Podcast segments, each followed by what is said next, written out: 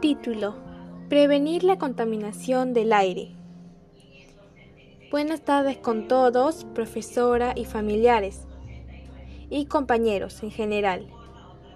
Me presento, mi nombre es Sonia Esperanza Trigo Zavala del tercero B.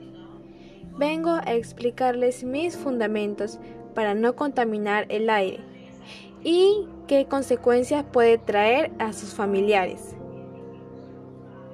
En primer lugar, la causa de esta contaminación son la quema de basuras, como plásticos, botellas, desechos orgánicos, entre otros. No solo eso, también los autos, los transportes públicos, los camiones, trailers, camionetas, chatarreros, etc. que producen monóxido de carbono, hidrocarburos, emisiones tóxicas y tienen mucho impacto negativo en los órganos del cuerpo.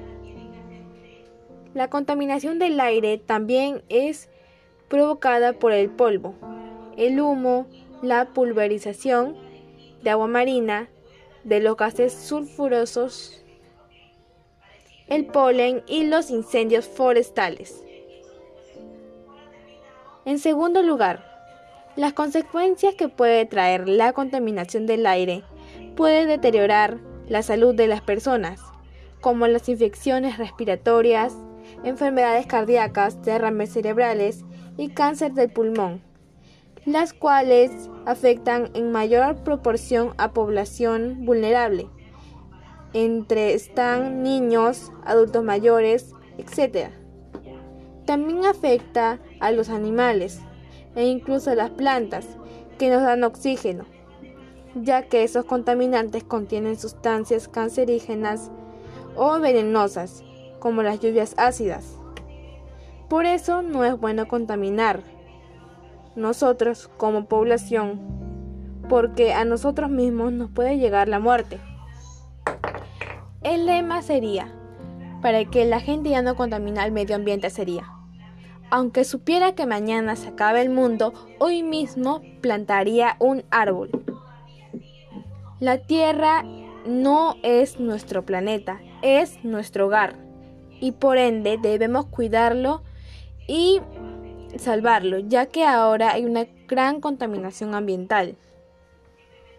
Finalmente, decirles una última frase. Que el mundo se puede acabar si no lo cuidamos. Da una inmensa tristeza pensar que la naturaleza habla mientras los hombres no escuchan. Gracias por escucharme y saludos a todos. Esto ha sido mi podcast para todos. Gracias.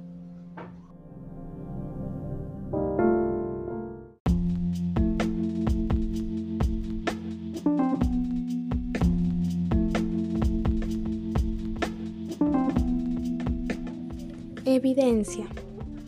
Elaboremos un texto o grabemos un audio para explicar por qué es importante la vigencia del derecho a la tierra y el territorio para los pueblos indígenas u originarios y para el país en general y propongamos algunas acciones a fin de promover este derecho. Título. Vigencia del derecho a la tierra y el territorio para los pueblos indígenas u originarios. El derecho a la tierra y el territorio permite libremente a los pueblos indígenas determinar su condición política y perseguir su desarrollo económico, social y cultural, sin separarse del Estado. Para los indígenas, la tierra es la fuente de vida, un regalo del Creador que nutre, sustenta y enseña. Aunque los indígenas varían mucho en sus costumbres, cultura, e impacto sobre la tierra como su madre y la veneran como tal. La relación del indígena con el territorio es vital, pues este proporciona alimentación, vivienda y en él se le permite recrear su cultura.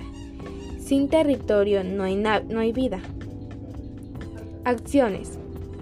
Aplicar una conducta positiva en nuestro día a día e inculcarlo en nuestra familia y círculo social.